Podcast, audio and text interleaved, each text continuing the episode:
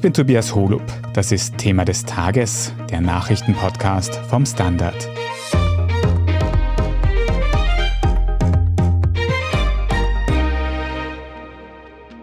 Schon seit Tagen strömen in der Nordsee große Mengen Gas aus mehreren Pipelines aus. Mittlerweile spricht die schwedische Küstenwache schon von vier separaten Gaslecks. Noch ist nicht bekannt, wie genau der Schaden an den Pipelines entstanden ist, aber alles deutet darauf hin, es könnte sich um russische Sabotage handeln. Wir sprechen heute darüber, wie so ein Unterseeanschlag überhaupt ablaufen könnte. Wir fragen nach, was das für die Energieversorgung in Europa bedeutet. Und wir besprechen, ob es durch den Gasaustritt in der Ostsee jetzt auch zu einer Umweltkatastrophe kommt. Florian Niederndorfer aus der Standard Außenpolitik. Uns erreichen diese Woche ständig neue Meldungen über Lecks in den Nord Stream Pipelines in der Ostsee. Kannst du uns auf den neuesten Stand bringen? Was ist da genau los? Wie groß sind die Schäden? Am Montag hat die Betreiberfirma von Nord Stream zum ersten Mal von einem Leck in einem der Rohre der Pipelines berichtet. Kurz darauf haben die dänischen Behörden das bestätigt und die Schifffahrt rund um die dänische Insel Bornholm weiträumig zur Umleitung gezwungen.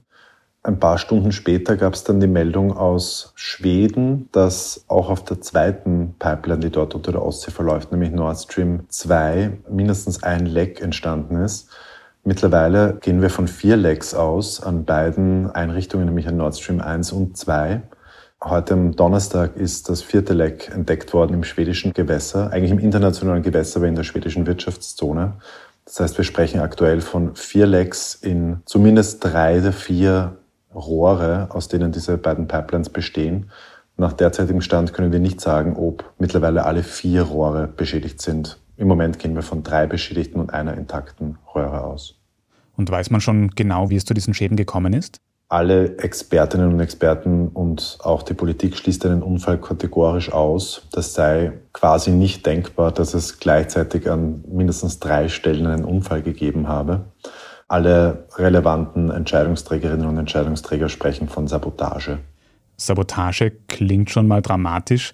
Was für Anzeichen sprechen jetzt dafür? Wie sicher ist das? Und vor allem, wer könnte diese Pipeline sabotiert haben? Ich beginne mit der ersten Frage, Tobias. Also ausschließen kann man wohl einen Unfall, einfach aufgrund der extremen Unwahrscheinlichkeit, dass sowas gehäuft an verschiedenen Orten quasi zeitgleich passiert. Und vor allem sind diese Pipelines ja gegen sehr viele Arten von Unfällen, etwa eine Schiffshavarie, gerüstet.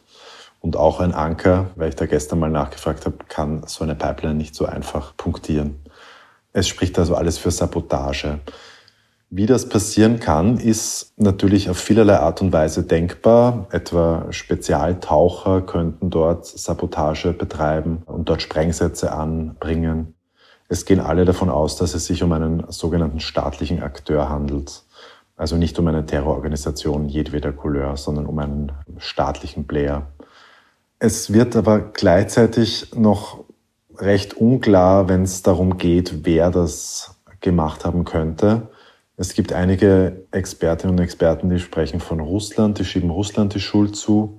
Auch einige politische Akteure zeigen da in Richtung Moskau. Man muss aber bedenken, dass beide Pipelines, also Nord Stream 1 und 2, mit sehr viel Geld aus Russland finanziert wurden.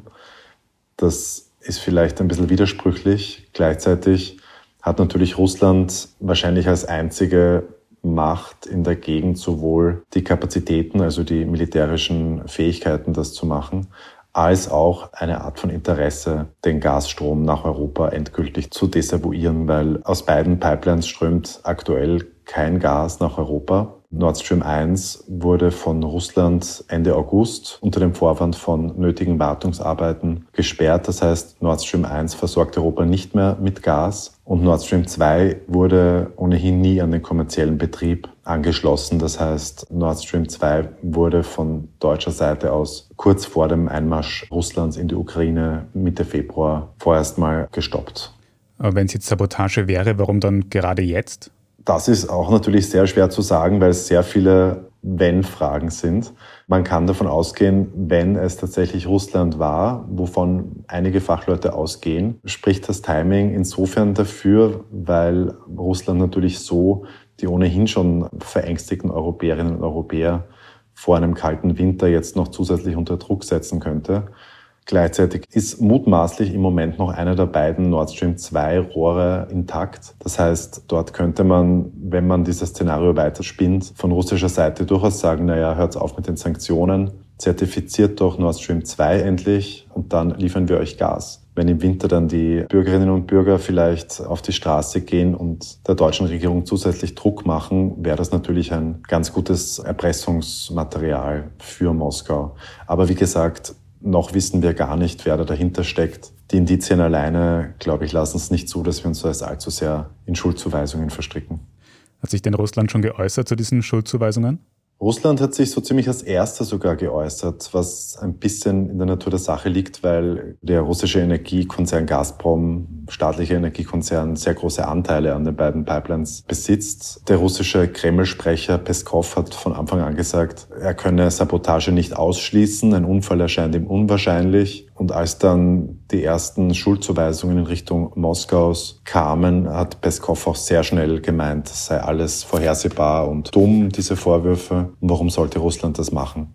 Gestern hat es dann erstmals von russischer Seite, von einer kremlnahen Zeitung, einen Hinweis darauf gegeben, die US-Armee hätte dort in der Gegend rund um die Insel Bornholm mit Hubschraubern trainiert und das könnte doch ein Hinweis sein, so diese russische Zeitung.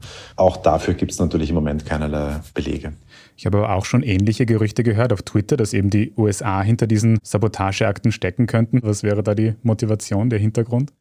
Ja, das war gestern ein recht großes Thema. Der ehemalige polnische Außenminister Sikorski hat das auf Twitter vermeldet. Thank you USA und ein Bild dieser hunderte Meter großen Gasblase, die auf der Oberfläche der Ostsee zu sehen war. Das hat er geteilt und hat er quasi die Richtung USA als Urheberin dieser mutmaßlichen Anschläge gelegt. Weiters hat Joe Biden lang vor dem Beginn des Ukraine-Kriegs bei einem Gespräch mit Olaf Scholz, dem deutschen Kanzler, gemeint, man würde, wenn die Russen in der Ukraine einmarschieren, diese Pipeline, nämlich Nord Stream 2, auf jeden Fall verhindern, auch wenn es sich um deutsches Territorium handelt, wo Nord Stream 2 endet, nämlich bei Greifswald. Auch das wird jetzt von manchen Leuten auf Twitter als Beleg für eine angebliche US-Involvierung gesehen. Ich würde das aber tatsächlich eher ins Reich der Verschwörungstheorien einordnen, weil natürlich haben die USA die technischen und militärischen Kapazitäten, das zu machen. Es ist auch wahrscheinlich gar nicht so wahnsinnig schwierig, dort Sprengsätze anzubringen, wenn man den Spezialtaucher zur Verfügung hat. Aber ich sehe jetzt ehrlich gesagt kein seriöses Interesse der USA daran, zwei Pipelines, durch die ohnehin kein Gas fließt, am Meeresgrund in quasi NATO-kontrolliertem und EU-Territorium zu zerstören. Das sehe ich einfach nicht. Wenn ich das richtig verstanden habe, gehen doch einige PolitikerInnen und ExpertInnen in EU-Ländern eben davon aus, dass Russland hier verantwortlich sein könnte. Hat die EU da jetzt schon irgendwelche Reaktionen angekündigt? Die EU hat gestern in Person von Außenbeauftragtem Josep Borrell recht klar gesagt, man könne derartige Angriffe auf die Energieinfrastruktur der Union natürlich nicht akzeptieren. Und sollte sich die These erhärten, dass es sich um einen Anschlag handelt, werde es eine gemeinsame und resolute Reaktion der EU geben. Das Gleiche hat übrigens auch die NATO gesagt. Direkt auf Russland hingemünzt war das bisher nicht. Ich glaube, da wartet man verständlicherweise ab, bis es da irgendwie mehr Hinweise oder Indizien oder gar Beweise für eine russische Involvierung gibt. Mhm. Aber Flo, jetzt muss ich dir noch eine Wenn-Frage stellen wenn diese Schäden tatsächlich durch einen russischen Anschlag entstanden sein könnten. Du hast jetzt auch schon die NATO angesprochen, die EU. Muss man da nicht sagen und so ein bisschen fürchten, dass der Krieg in der Ukraine so ein bisschen da eben die Grenzen jetzt überschreitet? Wenn das so wäre, könnte man das durchaus so sehen. Antworte ich dir auch gern mit einem Wenn-Satz. Allerdings ist der Krieg ja schon längst über die Ukraine hinausgeschwappt, wenn wir an den de facto Energiekrieg Russlands gegen die EU zum Beispiel denken, gegen europäische Länder wie Deutschland. Deutschland kauft das Gas jetzt eben anderswo ein. Natürlich ist das für Russland ein Druckmittel, das da wegfällt ein wenig. Zumindest für diesen Winter scheinen die deutschen Gasspeicher halbwegs ausreichend gefüllt zu sein, um da jetzt keine ganz großen Mangelperioden zu durchleiden. Außer wenn es extrem kalt wird der Krieg Russlands gegen die Ukraine ist ohnehin schon längst, wie gesagt, über die Grenzen geschwappt. Bisher zum Glück nicht wirklich physisch, aber wirtschaftlich und energiepolitisch längst. So ein Anschlag auf eine Pipeline in internationalen Gewässern wäre noch ein Eskalationsschritt, aber warten wir mal ab, bis es vielleicht doch mehr konkrete Erkenntnisse gibt. Einige Details, die wir bis jetzt schon angesprochen haben, von Spezialtauchern bis hin zur Gasblase in der Ostsee, müssen wir aber noch ein bisschen ausführlicher besprechen und das machen wir nach einer kurzen Werbepause. Wir sind gleich zurück. Ein Job mit mehr Verantwortung wäre super. Ich will eine bessere Work-Life-Balance. Es muss ganz einfach Spaß machen. Welchen Weg Sie auch einschlagen möchten. Er beginnt bei den Stellenanzeigen im Standard. Jetzt Jobsuche starten auf Jobs der Standard.at. Flo, wenn es jetzt eben Sabotage gewesen wäre mit diesen Pipeline-Lecks, du hast es schon ein bisschen anklingen lassen, aber wie wäre das denn überhaupt möglich? Wie läuft das ab und müsste das nicht bemerkt werden von den Anrainerstaaten? Wie gesagt, es wurden von der schwedischen Erdbebenwarte mehrere Explosionen zu zwei Zeitpunkten geortet, die kausal ganz gut sich zurückverfolgen lassen auf die später aufsteigenden Gasblasen auf der Oberfläche der Ostsee. Das heißt, wir können von Explosionen ausgehen. Die könnten mit relativ kleinen Sprengstoffmengen, das heißt, wir reden jetzt von ungefähr 100 Kilo schwerem Sprengstoff, TNT zum Beispiel dort angebracht werden. Das können professionelle Kampftaucher, Spezialtaucher durchaus selber machen. Das Wasser dort ist so etwa 60 Meter tief. Das ist ein Operationsbereich von U-Booten einerseits, dafür ist es tief genug, aber andererseits eben auch seicht genug, um Spezialtauchern dort Handlungsspielräume zu lassen. Wie das genau passiert ist, ist wirklich reine Spekulation. Da kann ich jetzt nichts Konkretes dazu sagen. Das weiß man ganz einfach noch nicht. Plus, dass es Explosionen waren, das ist wohl fix. Die Militärs der Gegend, darunter auch Deutschlands, schicken ihre Marineboote dorthin. Auf Bornholm hat die dänische Armee ein großes Untersuchungszentrum aufgebaut. Das muss man sich jetzt alles genau anschauen, wie das passiert ist. Warum das nicht entdeckt worden ist, ist natürlich eine gute Frage der südliche Ostseeraum ist natürlich fast schon Kernland der NATO-Operationsbereiche. Gleichzeitig ist es internationales Gewässer. Immer wieder gibt es dort russische U-Boote oder Schiffe, die dort eindringen. Es ist alles möglich und gleichzeitig nichts fix. Kampftaucher und Sprengsätze, das klingt ein bisschen nach einem James Bond-Film. Sind denn solche Pipelines nicht irgendwie geschützt gegen eben Unfälle oder Anschläge? So gut wie gar nichts. Ich war auch erstaunt, als mir das ein Fachmann letztens erklärt hat. Ich hatte auch damit gerechnet, dass die Pipelines vielleicht irgendwie unterirdisch unter dem Meeresboden verlaufen, dass dort irgendeine Art von Überwachung herrscht, aber das ist offenbar schon aufgrund der schieren Länge dieser Rohre nicht möglich. Das sind 1200 Kilometer vom russischen Gebiet rund um Leningrad, also von Viborg, um genau zu sein, wo die erste Nord Stream Leitung verläuft bis Greifswald, 1200 Kilometer, fast ausschließlich in der Ostsee, auf einer Tiefe von etwa 50 bis 60 Metern. Das ist ganz einfach nicht zu überwachen. Ich habe dann naiv gefragt, ob man den Kameras aufstellen könnte und der Fachmann meinte, naja, man sieht da im Sommer ungefähr einen Meter weit auf dieser Tiefe im Meer, im Winter noch weniger weit. Es ist ganz einfach unmöglich, diese Pipelines flächendeckend zu überwachen. Die Pipelines an sich kann man sich vorstellen als zusammengestückelte Rohre. Das sind insgesamt ungefähr 100.000 Stück, je 12 Meter lang. Die bestehen aus circa drei Zentimeter dickem Stahl. Rundherum drinnen fließt das Gas und außen ist noch eine etwa sechs bis zehn Zentimeter Betonhülle angebracht. Also die Dinge sind eh recht widerstandsfähig konstruiert, aber gegen Sprengstoff ist natürlich sowas machtlos. Diese Leitungen haben jetzt jedenfalls Löcher, Lecks.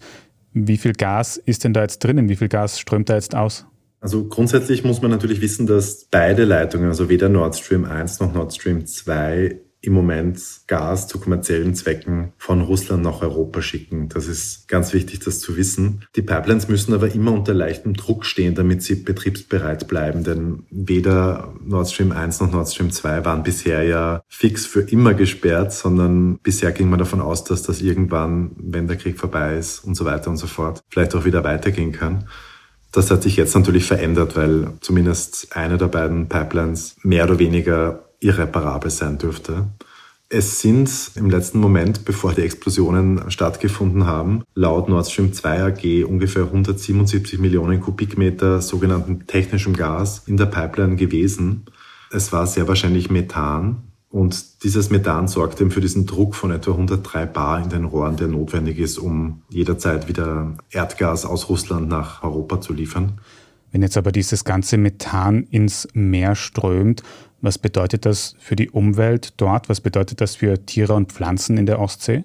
Für die Vegetation und Flora und Fauna und so weiter in der Ostsee dürfte jetzt im Moment keine erhebliche Gefahr bestehen, wie das deutsche Umweltministerium sagt. Methan, das sich dort befindet, so es denn rein ist, löst sich teilweise im Wasser auf und ist ungiftig. Es ist aber noch nicht klar, ob das nicht eigentlich ein Gemisch ist, das jetzt dort in die Ostsee strömt. Und das könnte dann eben sehr wohl zu gewissen Schäden führen in der unmittelbaren Umgebung der Lecks. Wie hoch das Risiko ist, verdeutlicht wahrscheinlich auch die großflächige Sperrzone für die Schifffahrt. Methan ist extrem brennbar. Das heißt, Schiffe, die dort in der Nähe herumfahren, würden natürlich erstens mal Gefahr laufen, Auftrieb zu verlieren und tendenziell unterzugehen.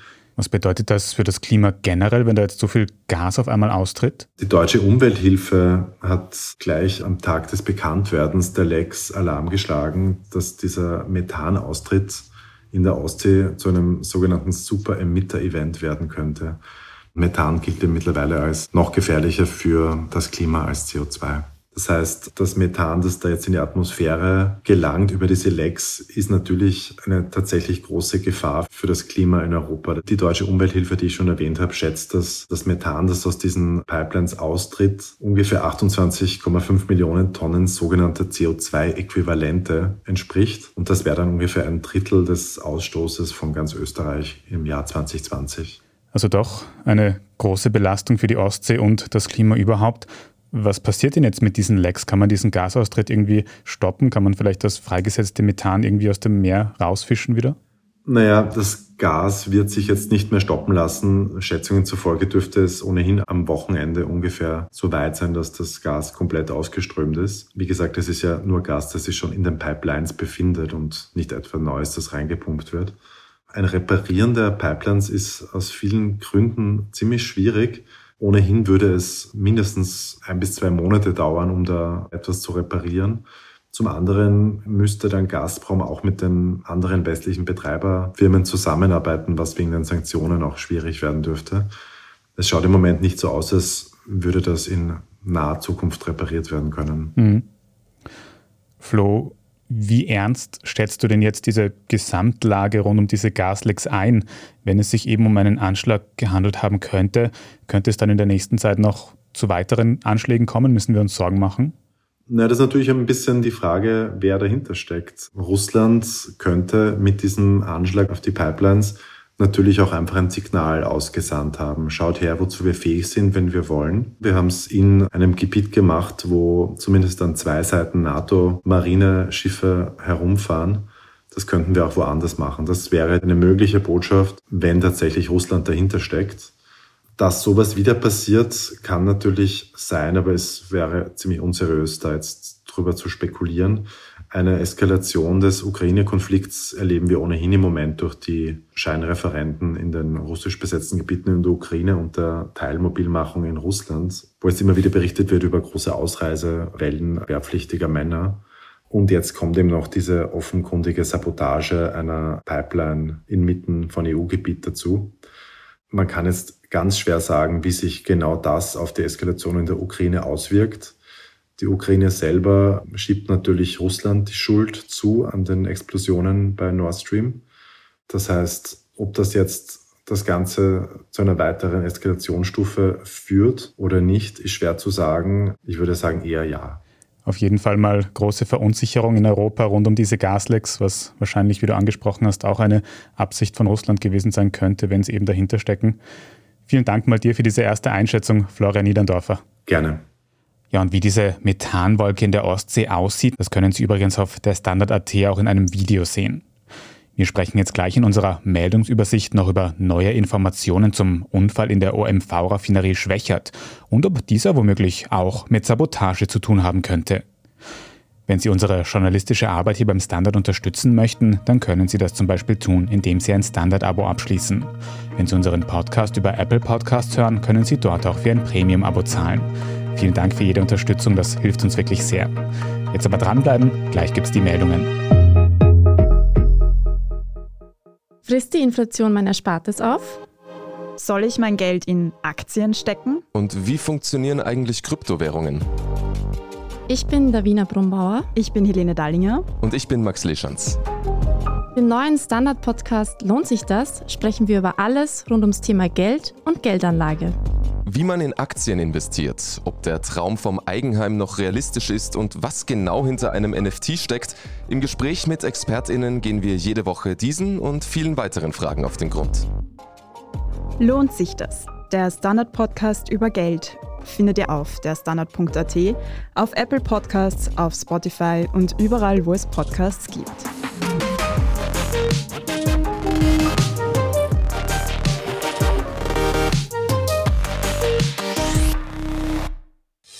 Hier ist, was Sie heute sonst noch wissen müssen. Erstens, wir bleiben noch beim Thema Energie und Sabotage. Die Raffinerie Schwächert ist ja nach einer Beschädigung im Juni in der Erdölverarbeitung stark beeinträchtigt. Bisher hat der Betreiber OMV das auf einen Unfall zurückgeführt. Jetzt heißt es in mehreren Medienberichten, dass es sich dabei um Sabotage gehandelt haben könnte, ähnlich wie bei den Gaslecks in der Ostsee. OMV-Vertreter sagen zwar, dass es dafür keine konkreten Anzeichen gibt, laut der Kronenzeitung geht nichtsdestotrotz der Staatsschutz dem Verdacht nach. Zweitens, Klimaschutzministerin Leonore Gewessler von den Grünen will den Bau des Lobautunnels per Gesetz stoppen, und zwar mit einer sogenannten vertiefenden Prüfung. Das hat sie heute Donnerstag bei einer Pressekonferenz erklärt. Basis dafür ist eine Studie der Technischen Universität in Wien. Demnach würde der Bau der Stadtstraße Aspern ausreichen, um die Wiener Donaustadt an den Verkehr anzubinden. Der Lobautunnel sei demnach nicht notwendig. Die neue Überprüfung des Projekts dürfte circa zwei Jahre lang dauern. Sowohl ÖVP als auch SPÖ haben sich aber bereits dagegen ausgesprochen, den Bau des Lobautunnels abzusagen. Und drittens, der Sissi-Kult geht auch 2022 noch weiter. Heute Donnerstag startet auf der Streaming-Plattform Netflix eine neue Serie rund um das Leben von Kaiserin Elisabeth alias Sissi. Die neue deutsche Produktion nennt sich Die Kaiserin und soll als sechsteilige Miniserie die bekannte Geschichte von Sissi und Franzl einem modernen Publikum neu erzählen. In die Titelrolle der Sissi schlüpft dieses Mal die deutsche Schauspielerin Devrim Lingnau. Das Ganze dann so ikonisch wird wie die Performance von Romy Schneider in den alten Ernst Marischka-Filmen, das werden wir noch sehen. Aber alle Infos zur neuen Sissi-Serie und zum aktuellen Weltgeschehen finden Sie wie immer auf der Standard.at. Unser Schwester-Podcast Besser Leben geht in der aktuellen Folge übrigens der Frage nach, ob man besser einschlafen kann, wenn man sich währenddessen Rauschen anhört. Für alle, die noch nicht genug von Podcasts haben, also auf jeden Fall reinhören. Falls Sie Feedback oder Anregungen für uns haben, dann erreichen Sie uns sehr gerne unter podcast.derstandard.at. Und wenn Sie keine Folge von Thema des Tages mehr verpassen möchten, dann können Sie uns auf Ihrer liebsten Podcast-Plattform abonnieren. Am besten lassen Sie dann auch gleich eine gute Bewertung dort, das hilft uns wirklich sehr. Ich bin Tobias Holub. Danke fürs Zuhören und bis zum nächsten Mal.